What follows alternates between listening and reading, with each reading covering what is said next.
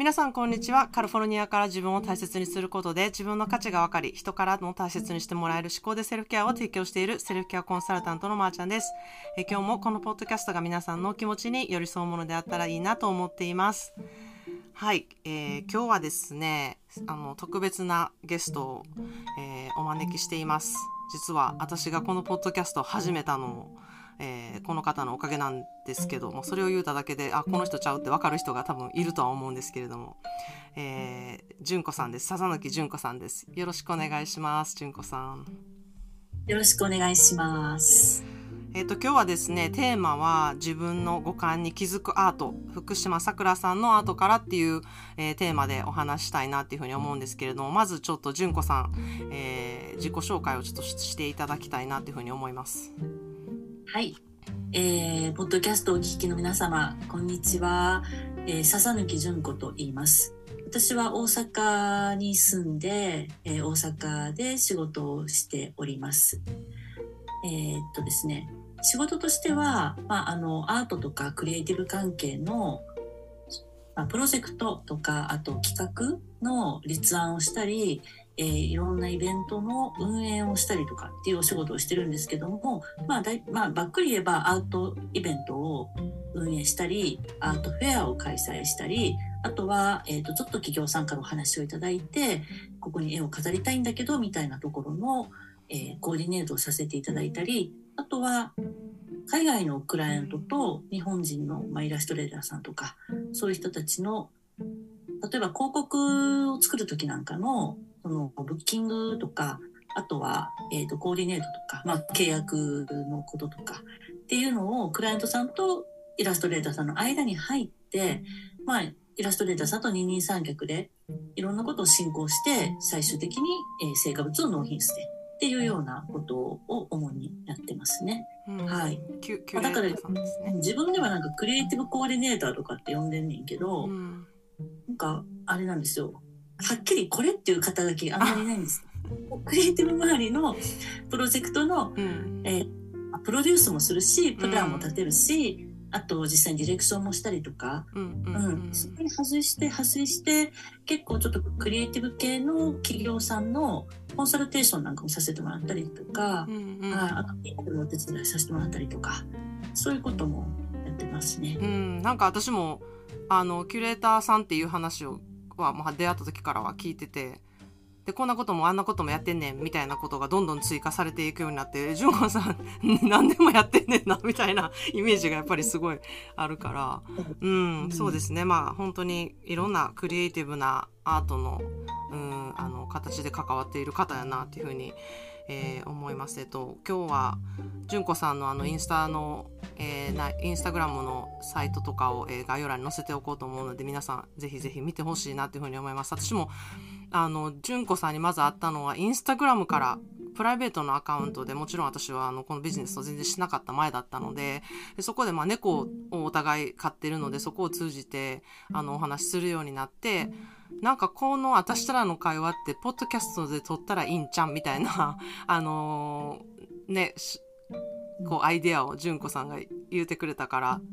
あのー、始めたんですけど、まあその時は、え、何言うてん純子さん私そんなん喋れられへんに決まってるやんみたいな。なので、あのー、初めにやったポッドキャストが猫のしっぽというポッドキャストで今もまだ残っております。15エピソードあるので、あの、恥ずかしいんだよね。いやいや、全然、純子さんは全然恥ずかしいことないんですけども、私がどんだけ変なチョコやって、全然喋れてへんかっていうのを覗いたろっていう人はちょっと、あの、聞いてみてほしいなっていうふうに 思います。まあ、あれを私ももう一回ちょっと聞いてみて、あ、自分よく頑張ってきたな、今までっていうふうにちょっと思いたいかなっていうふうに思ってるんですけれども、まあ、そんなで、あの、大阪の、この間、あったイベントで、まあ、純子さんはキュレーターとして入っていただいて、あの、福島さくらさんのアートを説明していただいたんですけれども、まあ、その時にまずこう、私も五感っていうことがやっぱりすごくセルフケアに大事だっていうことはたくさんポッドキャストで何回もお話してるんですけれども、まあ、五感に気づくことをっていろいろあると思うんですけど食べることだったりもそうだと思うんですけれども、まあ、アートが私はその一つに入るなっていうふうに思ってるんですがあの、まあ、純子さんから見てこう五感からこう気づかされる、うん、アートから気づかされる五感っていうあこととセルフケアについてどういうふうに考えてらっしゃるのかなっていうふうに思ってるんですけどどうですか？ですね。そう、さっきの自己紹介ってキュレーターっていうのを言い忘れたなと思って、まあちょっと気づかせてくれ。いろいろやってはるから。いろいろやってるから、あの、キュレーターって、えっ、と、いろんな個展とか企画展の企画をする仕事なんですけども、はい、そうですね、その、アートってやっぱり五感の塊やと思うんですよね。うん。まず、目で見るでしょ。で、わあ、これ綺麗なとか、怖いなとか、うん。まずその目から入ってくる印象が一番最初のアートの入り口だと思うので、まずそこでこう、目から入ってくる情報を感じるっていうところが一番大きな最初のその感情の入り口になると思うんですよね。で、だんだんその絵を見ながら、えー、よくよくこう絵の中心だけじゃなくてその周りとか、なんかこう眺めてると、またそこで発見があったり、あ、こんなとこにこんな描写があるわとか、うん。あ、こんなとこにこんな景色があるわとか、なんかそういうものを観察しながら、またそこで新しい情報が自分の中に入ってきたりとかして、で、そこで、私そこで、なんていうのかな、あ、さらに、あ、面白いなとか、うん。え、どういうことなのみたいな、そういった、こう、ワクワク感みたいなものとかが、わーっとこう湧き上がってくる。うんっていうので本当にそのね五感ってまあ5つの感って書くけど多分アート鑑賞っていうのはそれをすごいフル回転してるに違うかなっていうのは思いますね多分実際にそうだと思う。うんうんうんうんまあこれを聞いてらっしゃる中にもあの皆さんの中にもこう美術館ってよう分かれへんわとかなんかアートってどうやってエンジョイしたらいいみたいな方っていらっしゃると思うんですけどなんか純子さんそういう方に対してこうどういうふうにアートギャラリーとかに足を運んでもらいたいなとかあのどういうふうにギャラリーとかその美術館っていうものをエンジョイまあ、こうするべきっていうわけじゃないんだけどこういうのはどうですかっていうあの視点っていうのはお持ちですか？そうやね。なんかね、私もやっぱいろんな人と話してて、そのアート業界じゃない人と話してて、いつも言われるのは、アートってすごい敷居が高いですとか、うん。アートはなんか自分とは関係ないと思うんですよねとか、アートギャラリーって怖くないですかとか、結構言われるねんね。で、なんか自分がその世界にこうどっぷりってわけじゃないけど、まあそういう中で、環境で仕事とかしてたりしてると、なんか、あ、そういうことなんやとって、なんか、改めて感じたりとかするんですけど、うん。まず、アートは全然怖くないんですよ。あの、あなたは襲いかかったりとかもしないし。うん。で、ただ単に、その、自分が慣れてるか慣れてないかの違いかなっていう気はすごいするんですけども、うん。ね、でも、あの、まず、なんていうのかな、あの、アートを見に行くぞって、そんなに肩肘張らなくても、うん。あなたの周りにはいっぱいアートっていうのもあると思うんですよね。例えば本屋さんに行ったら素敵な写真集とか画集とかがあって、そこは全然気軽に行けると思う。うん。うん。表紙が綺麗ななんか画集とか、イラストの本とか、うんそういうのをパラパラっと見てるだけでも、まあ、アートに触れてるっていうことにはなるし、例えば街を歩いてたら、パブリックアートって言って、例えば通り沿いに彫刻が置いてあったりとか、なんか、すごい大きな、あの、立体物が飾ってあったり、うん。公園とかに行ってもあるんですけど、うん。そういうのも見るのもやっぱりアート。うん。でも、例えば、なんか、あの、美術館に行くぞって思ったら、ぜひ行ってもらいたいなと思うのね。で、もちろん美術館はお金を払わないと、特に日本の美術館は最近高いので、あの、うん、お金を払っていかないといけないんだけれども、えーっと、どういう作品を見たらいいのかよくわからない時なんかは、それこそなんか有名なやつをまず見に行ったらいいかなとか思うんですよね。うん誰でも知ってる。うんモネとかうんピカソとか。うんその代わりすっごい人やし、うん。予約もしていかないといけないと思うから、それなりのたどり着くまでに 労力はかかるけど、うん。行けば普段見れないような世界の名画がそこで見れたりとかするわけなので、そこはもうえいやと行くのができる。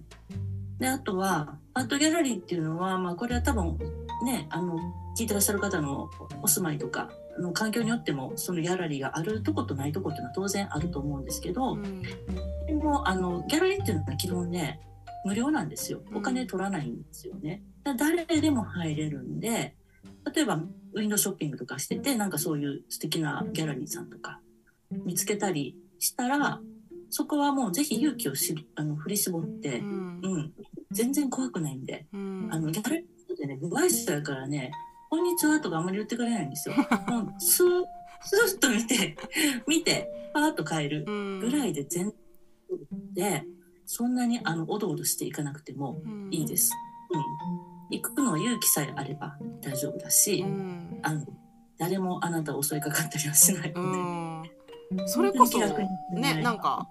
うん高級なブティック行くより全然軽く行けるって私は思ったりするけど店員さんとかなんか話しかけてこないとこも多いだろうしギャラリーとかで。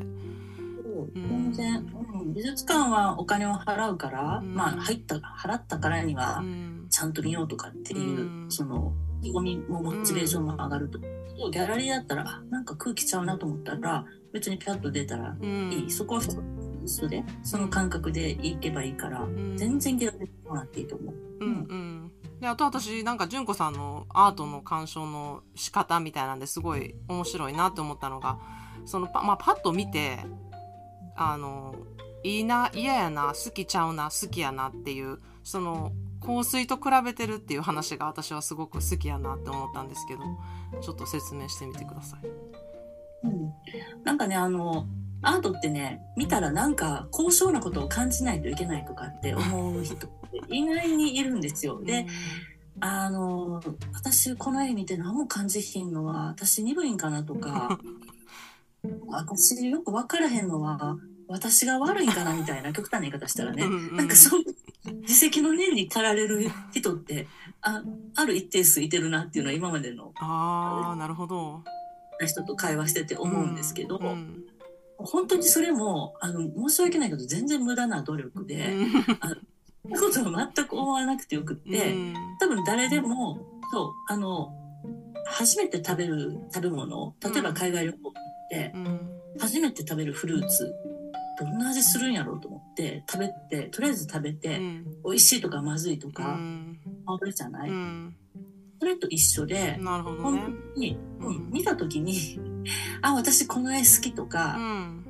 色綺麗とかうん。気持ち悪いとかよう分からへんとか、うん。そんなのも全然いいんですよ。うん。うん。でそういう何か見た時に自分の瞬発的な反応みたいな。直感みたいなね。うん。それをあのなんていうのかな。感じるだけで全然いいんですよ。でうん。も逆に言えば何も感じなくてもいいんですうねん。感じないのがあなたの感じ方やから。うん。確かにそのそれに対して感じなかっただけで他のものを見たら感じるかもしれへんしね。そうそうそう。うんうんあとはそのその時によっての感じ方も違うと思うんだよね。確かに。まあその時の自分の気持ちであったり同じ絵を見ても、うん。気持ちであったりとか、うん。一緒に見てる人一人で見てる場合と、うん。誰か家族とか友達とか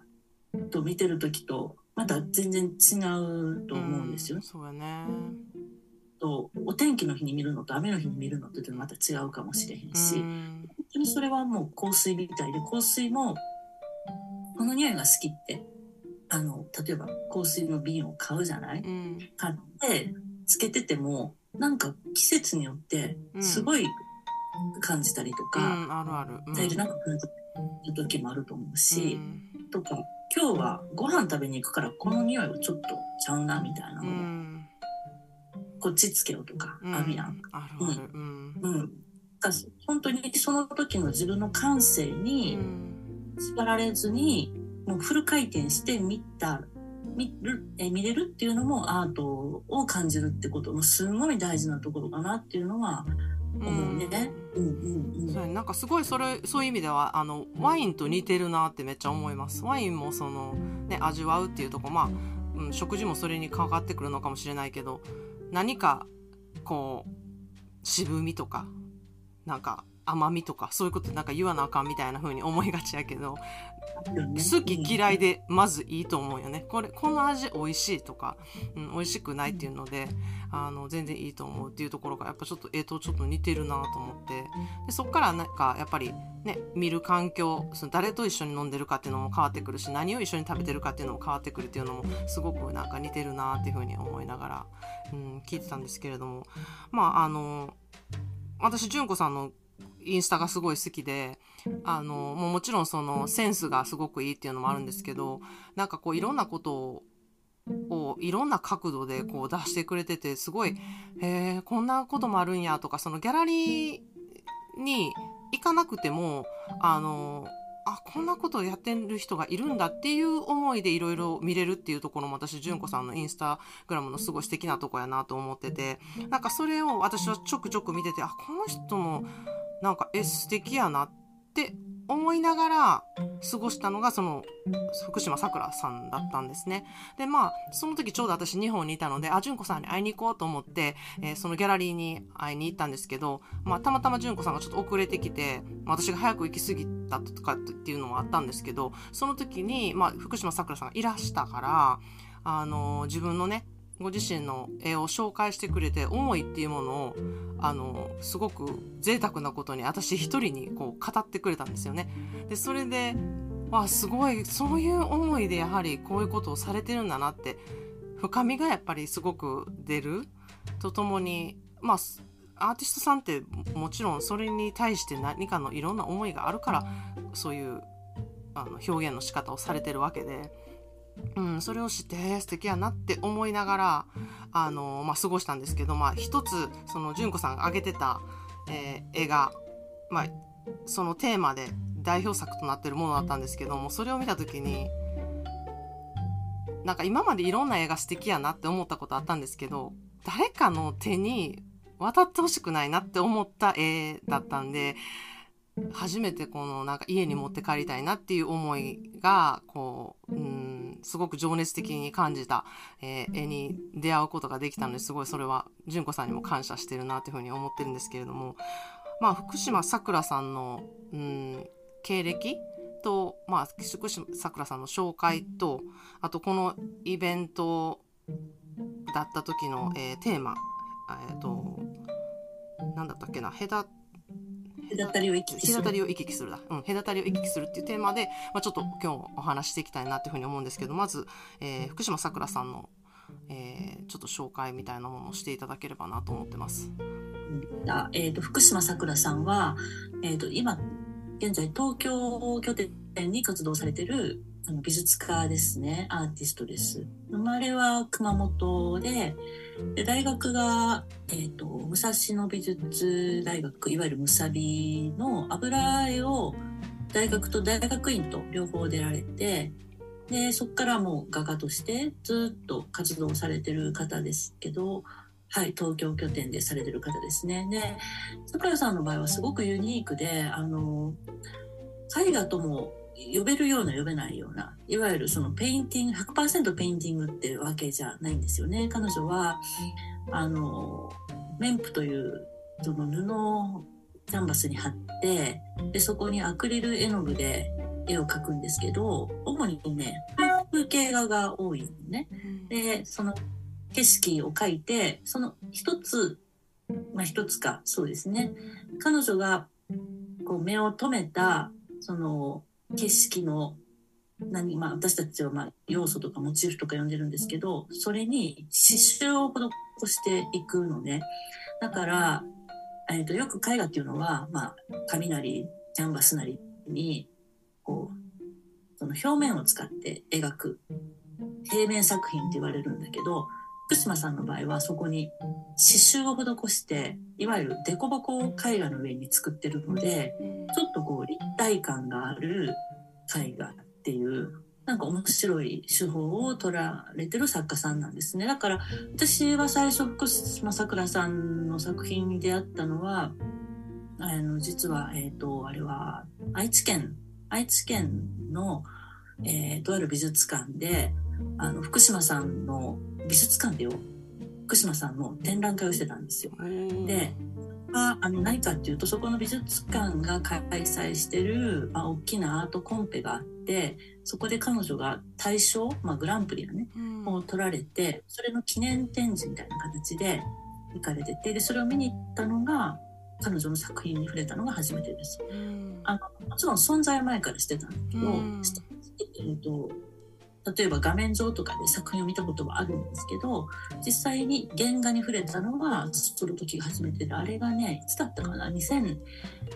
2021年の12月か2022年の年明け間がないくらいとかななんかそんなんだったと思います。うん。ううん、本当にその刺繍っていうところがねうんあの実際に見ないと本当にわからないって思思うんですよね。あの細かさだったり色だったり。うん。でまた。説明するのがね、うん。難しい。なんか、でもその、いわゆるこう、あの、絵画だけにとどまらなくて、福島さくらさんは、あの、結構ね、ユナイテッドアローズさんとか、セレクトショップ系ともコラボして、えっ、と、その彼女が描いた絵をプリントした T シャツを売ってたりとうか、んその自分が作っ描いて、あの、修作っていうねんけど、あの、練習で描いたうんうんキャンバス。うん。それをあの捨てちゃうんじゃなくて、アップサイクルして、それでバッグを作ったりとかね。ううなんかそういうものを、あの、素敵なものもやってて、そういったなんかプロダクトは、どっか、例えばお洋服系のお店と取引したりとか、割とそういうユニークな活動もされてるんですよ。うんうん。すごいなんか現代的な、うん、なんていうんだろう現代的っていうかなんかすごく今風というかいろんなことをしてる人ってやっぱ今多いじゃないですか。なんかそうね。うん。うん自分は画家だったらそれしかしてないっていう人よりかはなんかこういろんなことをやってますっていう手がけてる人っていうのが多いなっていうふうに私は思うんで。うん。まあそんな感じやね。うんうんうんうん。ほんまやほんまや、うん、だからいろんなタイトルが出てくるっていうね、うん、すごいそれはなんかいい意味でこうバランスが取れていろんなことをやっていくっていう意味であの私も楽しいんじゃないかなっていうふうには思ってるんですけど、うん、でそのまあ隔たりを行き来するっていうテーマだったんですけど私もすごくそれにこう感情移入しやすいタイトルというか私もこうあの日本とアメリカを行ったり来たりするっていうところにこうフィットインすることもあれば、まあ、そのねそれぞれの思ってるみんながそれぞれ思ってる隔たりを行き来するっていうことがあると思うんですけど、うん。まあ、それが時間やったり場所やったりっていうことがあるんですけどまあ純子さん的にはどういうことがこう純子さんの中で隔たりを行き来するっていうことに当てはまりますか？今今のところ。うんね、そうね。ちょっとその前にその、えっ、と、隔たりを行き来するっていう古典のタイトルだったんでうん、うんえっ、と、福島的にどんな風に表現してたかっていうのをちょっとお話しさせてもらおうかなと思うんですけど、うん。あの、古典のタイトルが隔たりを行き来するっていう、ちょっと長いけど、そういうタイトルだったのね。で、さっきも言ったように彼女は、普段はなんか景色とか何かのその自分が見たワンシーンをこう切り取ってスクリーンショットでカシャッと撮ったみたいな感じに切り取ってでそれを絵画と,、えー、と刺繍で表現するっていう割となんかその瞬間のモーメント的な作品がすごい多い人やってんけどこの前あの、まあ、企画に関わらせてもらった個展では隔たりを行き来するっていうので彼女自身がその過去の思い出と、えー今の自分みたいなののところを表現してた部分があった。まあ、今の自分っていうか、まあ、ほぼほぼ過去の自分を懐かしむみたいな、なんかなんかそういうのやってて、うん。えっ、と、わかりやすく言うと、例えば子供時代に、えっ、と、誰かからもらって、そのまま捨てられないでいるお菓子についてたリボンとか、あと、もう書けないけど、すごい気に入ってた、なんか、えー文房具とか、うん。あと、子供の時におじいちゃんおばあちゃんからもらってすごい大事にしてたお人形さんとか。うん。なんかそういったものが彼女もともと熊本出身で今東京住んでるからたまに熊本の実家に帰るといまだに倉庫に いっぱいそういうのがうん。ボックスに入って残ってて、親からまあねあのどうすんのこれみたいなまだ置いとくみたいな感じで来て 置いといてみたいな感じで置いてる。多分皆さんそんなんあると思うんですけどね、うんこういうものを一つずつ絵に描いてたのその作品グループとあともう一つはその今回まーちゃんが買ってくれたようなあのもう少し大きい視点で見てあの時のなんか自分がいた情景とか風景みたいなうんものを思い起こさすようななんかそういった作品が両方あったのね。それで、まあ、彼女の中でそれを隔たる一気するっていうタイトルでやったんだけど確かにあの作品を見た時に、まあ、私も含めて鑑賞者見た人が自分にとっての隔たりを一気するって何なのかなってうん。多分すごいこうあの考えたっていうか何なのかな。自分にこう質問を投げかけてみたと思うになんか、でうん私も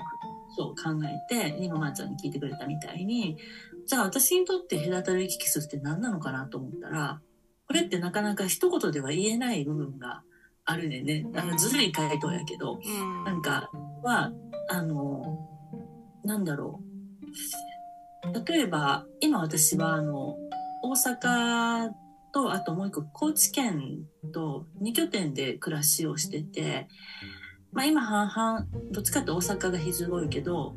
もう来月ぐらいからは高知がメインになってで大阪にはあの街の空気を吸いにこう戻ってくるみたいなとこが。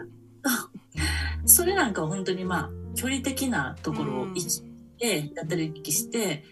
あの自分は変わらないけどその、まあ、田舎にいる自分と都会にいる自分とではなんとなく喋り方とかひょっとしてね喋り方とか立ち居振る舞いとかうん。着てる服なんかもね当然変わるよね、うん。向こうでトレンチコートとか着ないむ向こう行ったら多分フリース着たりとかこっち行ったら コートじゃなくてフリース着たりダウンジャケット着たりとかそうなると思うけど大阪ではあんまりそういうのは着ない。うん。の時タレなコート着たりとかうん。ロングブーツするけどななんかそれもすごく隔たりだと思ってうん。でもその両方を楽しむみたいなうんものもうん。わけやん。うん。とかあとはあと最近ちょっと、まあ、いろんなことをあのやるようになってすごい思うのは、うん、時間ってつながってるようでつながってなくてでもやっぱりつながってるよなみたいな ちょっとみたいやけど、うんうんうん。であの、うん、自分の今現在があるのはやっぱり過去にやってきたうんことがそのまま100%ダイレクトにこうだからこうみたいなのではなくって全然今から振り返れば関係ないことをやってたとしてもうん。それが今の自分につながってたりとか、あるいは今の自分につながってないけど未来の自分につながってるかもしれないのに、なんかその時間って目に見えないけどなんかそこをこう行ったり来たりしたり振り返ったりあるいは未来のことを妄想したりとかうん。する時っていうのが自分の中でのタイムトラベル的な感じで隔たりを行き来する行為なのかなとかうん。なんかそうそういうことを思うね。確かにね、まああの時に出されてた絵さくらさんの絵って全て全部懐かしいしかないんですよね。こう見て、誰も、うん。誰が見てもあなんか懐かしい気持ちにななんかさせてくれるっていうものがすごく多かったなっていうのと、うん、なんか私の中での隔たりっていうのはやはり、まあ、場所的に先ほどもなんか純子さんが言ったみたいにその大阪と高知っていうみたいな感じで私もアメリカと大阪っていう日本っていうのがあってでそこに感情がついていかない時ってやっぱあるからなんかこう、ね。アメリカに戻ってきてるんだけど心がずっと日本の時って時差ボケとかも全然治らないしで結構こうパッと切り替えてもうアメリカの生活に戻るねみたいな感じで帰ってきた時って時差ボケがなかったりとかなんかそのそこもすごくなんていうのかな感情の隔たりというかなんかすごいそれも関係してるなってこう行き来してる中ですごく感じる部分があったりとか、うん、それすごく思うなっていうふうに、うん、時差ボケもほんまに隔たりを行き来するよね。ほんまにそれもうまさにそれって感じで、ううん。ん、うん。まあでもあと私さくらさんの絵ですごく好きやなって思ったのがそのやっぱ刺繍をしてるっていうところもがそうででそれがあるからこそやっぱり裏面まあ、純子さんもこう裏の部分がこうなってるんですよって見せてくれた時になんかそこが表の顔と違うなんか裏の苦労じゃないですけどなんかそこがすごく魅力的だった。でもね、一つの作品よね。うん本当に一。般的な作品は表のあれやけど、うん。これはキャンバスをこう、ひっくり返した時にうん出てくる糸、糸のこう塊がね、うん。一つの作品だなと思って。だからあの、さくらちゃんと喋ってた時に、彼女が言ってくれたのは、まあその刺繍をするからうん、キャンバス、布の生地うん。を、えーこっちとあっちを刺繍針で往復しながら、運針しながら刺繍していくからさ、これも隔たりを行き来するなんですよね、みたいな話して笑ってたんやけど、まあでも、彼女はそういうのもあって、いわゆるダブルミーニングみたいな形そうねうん、てたと思うけど、本当にあの、そう、そこがやっぱ福島さんの面白いところで、うんあの絵とか写真だったら、まあ、ほぼ表のうん。出来上がった作品が作品なのよね。うん。たまにまあ油絵とかだと、キャンバスの裏のうん。ちょっとこう筆がシャッとなったとことか、あの、なんかそういう、いわゆる痕跡みたいなやつはこう楽しめるみたいなのがあるけど、そう、桜さんの場合は、やっぱりこう、一方通行じゃなくて、えー針をこう布で通しながら、こっちとあっちをこう行ったり来たりして作ってるんで、どっちもダブルフェイスっていうか、うん。どっちも作品やなと思うのうね。ん。裏側は絵は描いてないけど、うん。刺繍糸が多分表側よりめっちゃ細かく塊になってる部分とかもあるし。う、ん。なんかそこがビューティーっていうのをすごい感じてなんか裏面のなんかドキドキじゃないですけどなんかそのそこってすごく見えてないからこそ魅力的っていうところがむちゃくちゃ私にはドツボで、うんなのでこうすごくキラキラしてる部分っていうのもすごく楽しいし素敵やなって思う部分はあるけどその裏側であるあの起こってることとかその背景した時にその奥深さが余計出るっていうことが何でもあると思うよね。映画でもそうだしなんかその監督の思いだったりとか、うん、こういう背景であの撮影しましたとかそういうストーリーがあるからこそその映画のなんか良さが引き立つみたいなところがすごいあるから、うん、好きな映画っていうのは絶対背景のものとかすごい読んだりする癖があって、うん、なんかそこが私の中ではさくらさんの魅力の本当に一部だなっていうふうに。うんそう、すごい魅力だと思う。なんか、多分乱暴な表現かもしれないけど、多分そういうのってこう人の気持ちとかにもめちゃくちゃリンクしてるんちゃうかなとか思って、例えば、なんていうの、こう、表は笑ってるけど心で泣いてるとかさ、うんそううんうん作るやん？うん。こう、あと、一般的には、すごいなんかいつもキラキラしてて、うん。めちゃくちゃなんか素敵ですね、みたいなに言われても、ね、そこはなんか受け止め方はあの相手がそう受け止めとってくれてるからありがとうございますやけど、うん。いやでも結構大変ですよ みたいな。なんか結構偉いことになってますよ。もう あるある。泥臭いことしてますよみたいな。あるある。うん。あるでしょ。多分なんかね私すごいそこにシンパシーを感じるっていうかあの人の作品は。うん。その綺麗に綺麗にっていうかその完璧に仕上げるっていうよりはやっぱりこうより良い形に仕上げるためにうん。すごく一生懸命針を動かして刺繍をあの糸を通して刺繍してると思うけど裏はやっぱり行ったり来たりしてるわけだから、そうそこで凸凹があったりとか、うん。うん、玉結びがあったりとか、うん。と当然してるよね。うん。ね。なんかでもそういうのもあってこの作品が出来上がってるっていうところが全体のビューティーやなっていうのはめっちゃ。本当にそうう。んでも私が、うんあの購入した絵っていうのが車の中から、まあ私が思ってるのは車の中から見たこう雨粒がこう窓ガラスについてるっていう雨粒が刺繍されてるんですけど、なので結構玉玉みたいな感じなんですよね見た感じは。でも後ろがもう結構線なんですよねいろんな線糸の。でそのうん前の方が完全にシンプルで後ろがもう完全に複雑複雑っていうこんなにいっぱい糸通してたんやみたいなのが後ろを見た時に初めてわかるというかなんかそこもすごいあの惹かれたとこでもありましたね。うん、なん。かアナザーサイドやね作品の、うん、本当に本当に。あれは本当に魅力的で、なんか私もそんな人になりたいなってちょっと思いました。私も思うわ。奥行きすれば、まー、あ、ちゃんめっちゃすごいやん、みたいな。その方がめっちゃかっこいいやんと思ったりするんで。うん、ね。なんか、表は綺麗な感じで、そこも、あの、限度があるかもしれないけど。でもなんか中身、ね、中身、中身知ったら、いや、もう最高やん、みたいなふうに。いや、でもあの、絵画はね、本当に、あれなんですよね。なんか、見方に正解はない？あ、その見方っていうのは、うん、あの、見、見る感じ方とか。うんうんうんに全く正解はないし、うん、えっ、とあ正解がないっていうのは誤解までかな。要はイエス、ええー、と正しいも間違ってるもない、ない、うん、どれ見ても正解、うん、どう感じても正解、うん、そこがすごく楽やなと思って、うん。まあ、確かに。それが綺麗に感じないといけないって思われ思う綺麗に感じないといけないんですよって言われたら感じない私はダメなのかなって罪悪感感じたりとかするけど別に感じ方はあなたの自由です。であなたがそれに対してどうあの人に伝えるかも自由です。うん、例えばすごいすごく素敵な絵だったわっていうのもありだし、うん、思ったほど良くなかったわっていうのもありだし。で、うん、そう。でもどれも間違いではない、ね、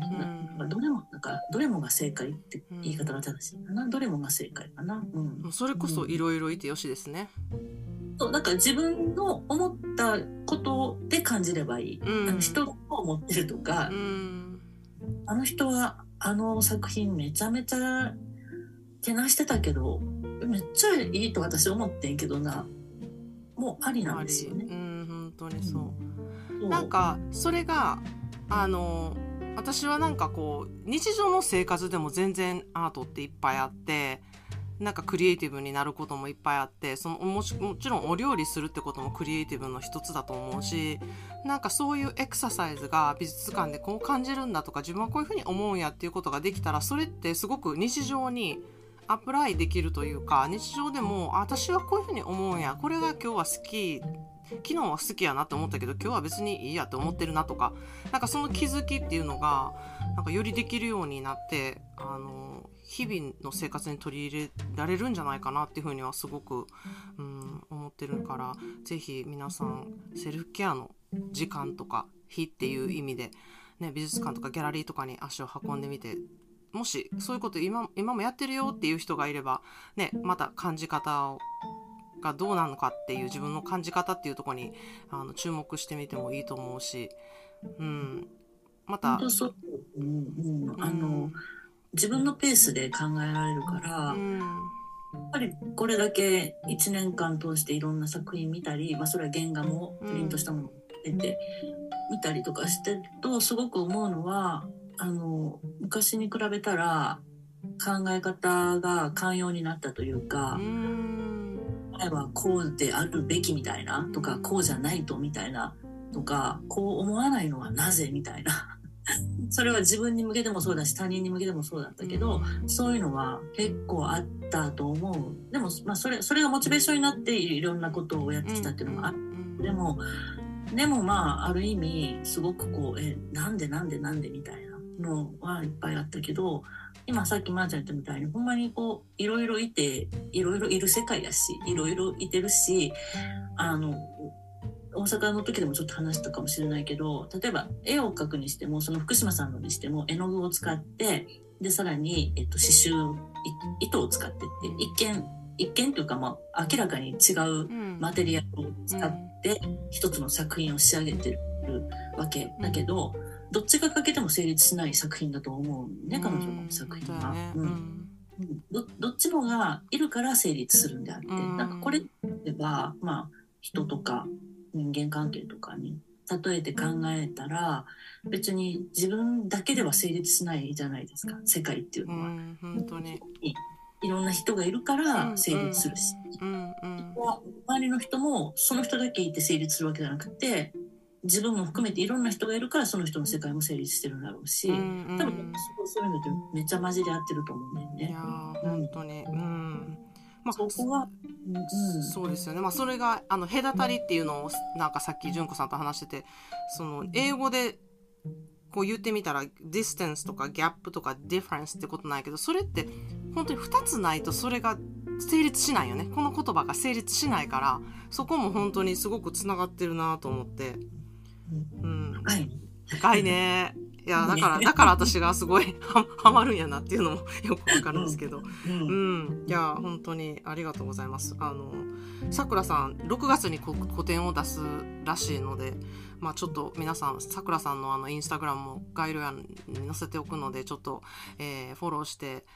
ぜひぜひあのギャラリーなり美術館にさくらさんの作品を見てこう実際に見てこういう刺繍ってこういうことなのかみたいな。まあ、刺繍ってっていうよりかその作作品を見てどういうふうにこう感じるかっていうことをあの、うん、ぜひセルフケアの時間として取り入れてほしいなというふうに思います。いや今日は純子さん本当にありがとうございました。最後に、えー、純子さんのこれから、うん、やっていきたいなって思ってることなりあのリスナーさんの皆さんに私はこういうことをやってますのでこういうことあったらなんか声かけてくださいみたいなことがあれば、そうですね。はい、まああのやりたいことっていうのは私はどっちかって言ったらなんかすごい大きい意味で言ったら自分はなんか編集者みたいな立場かなと思うのでそのアーティストさんがよりよく表現できるようなお手伝いをさせてもらったりとかまあもちろん、えー、と企画とかいろんなプロジェクトの中で、えー方程式はないのでああやったらどうなるとかっていうのは本当にもう未知数なことばっかりなんですけど結構そういうのを組み立てるのが好きなので、まあ、これからもその対象物がアートなのか人なのかは分からないけどあんまりそこは制限せずにまああのいいろんなものとか、まあ、機械とか経験とかと関わり合いながら、えーさらに新しいクリエイティブみたいなのをと提示できる、えー、と世の中に送り込めるようななんか、まあ、すごい大きな話ですけどなんかそういったことをしたいなと思ってるのとあとは、まあ、やっぱ私も年間ね結構な数のあのアーティストとかイラストレーターさんとかそれを、まあ、若い人も含めてね会うんだけどなんかその結構皆さんね悩んでることって一緒なんですよね。なんか自分をどうやって世の中に出したらいいとか、SNS ってどんな風にしたら有効あのなんていうの効果的なのかとか、うん。あとはそれこそどうやって個展とかするんですかとか、うん。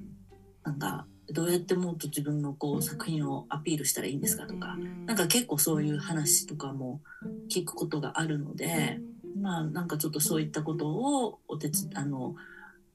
メンターっていうかそうですね。あの私の分かる範囲とかで、うんうん。こういうことをやってみたらとか、うん、あこういうやり方あるよとか一回こういうところ問い合わせてみたらとかとかも含めてちょっといろいろまあお話とかね。なんかそういうこ活動も、まあ、やっていこうかなみたいなのがある。うん、そうですね。まあ、リスナーさんで、あの、イラストレーターさんとか、あの、本当に作品を作っている方とか、ギャラリーを持っている方とか、あの、カフェ経営している方とか、いろいろな方がいはると思うんですけれども、あの、うん、また何かの、うん、きっかけで、あ私もなんかそういうことやりたいなとか、えーうちの、あの、カフェとかギャラリーにできますよだったり、私のギャラリーをこういうとこに、あの、使っ、そういうとこに使ってもらえないのかなっていう相談があれば、もう本当にぜひぜひ、純子さんにコンタクト取ってほしいなっていうふうに思います。もう本当に、あのーこう説明、説明というか、こういう、あの、話、純子さんの話を聞いててわかると思うんですけど、説明がもう本当に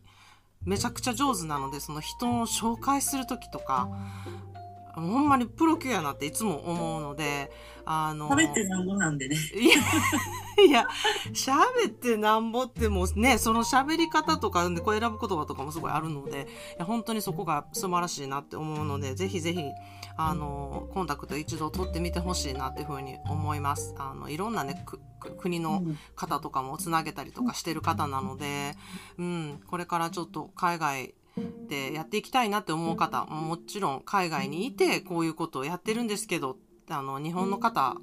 とどうにか、うん、つながっていきたいですっていう方があのリスナーさんでいらしたらぜひぜひ純子さん連絡取ってほしいなっていうふうに思います。そうですね、私も海外でもしなんか、はい、あのこういうギャラリー知ってますよとか、うん、あこういうのをやってますよとか、うん、もしなんか展示ができるようなことでご提案いただけることとかがあったらめっちゃ聞きたいですそれも、うん、いいですね。これでなんかいろいろつながれたらいいなっていうふうに思ってます。いや本当に、今日は本当にありがとうございました。久しぶりにこうやってあの話せて懐かしい気持ちとなんかあれから私もちょっといろいろ成長したのかなってちょっとクエスチョンマークなんですけども まだまだ純子さんのようにうまく話せないのでこれからも成長していきたいなと思うと同時にまたまた遊びに来てください。そうですね。はい、うんまたじゃあ一つだけいいですか、はい、最後に。はい。あの、あ、時間があれなんですけど、私がその、まあ、企業さんとの取り組みで、えっ、ー、と、あ、そこの、例えば商業施設とかの場所を使ってアート展示のお仕事とかも、あの、ちょこちょこさせてもらってるんですけど、今、えっ、ー、と、実は大阪、大阪府、大阪府に枚方市っていう場所があるんですよね。京阪電車の枚方市駅の駅前に、あの枚方 T サイドっていうすごいでっかい建物があってそこの2階にアートスペースっていうのがあの最近できたのね。でそこを使って、まあ、あのアート企画をやってやってって言われてて、でそれ今やってるんですけどちょうど昨日からスタートしたのが「あの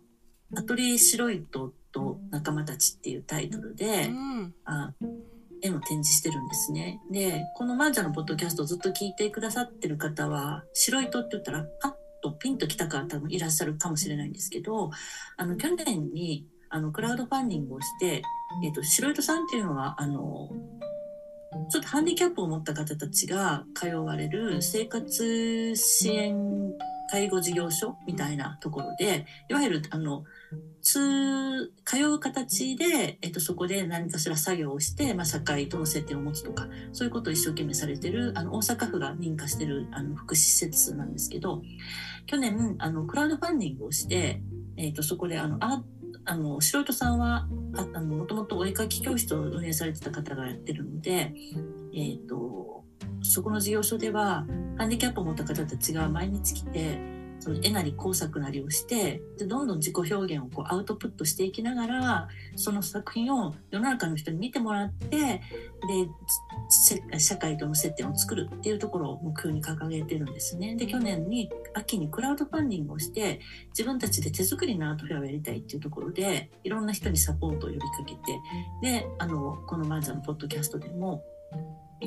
あの再生回数に合わせて、うん、えーと、サポートであのお金を寄付していただいてですごいそれも本当に大きな力になったんだけどもあのその白糸さんが6月1日からクラウドファンディングで皆さんにお約束したアートフェアを始めるんですね。でその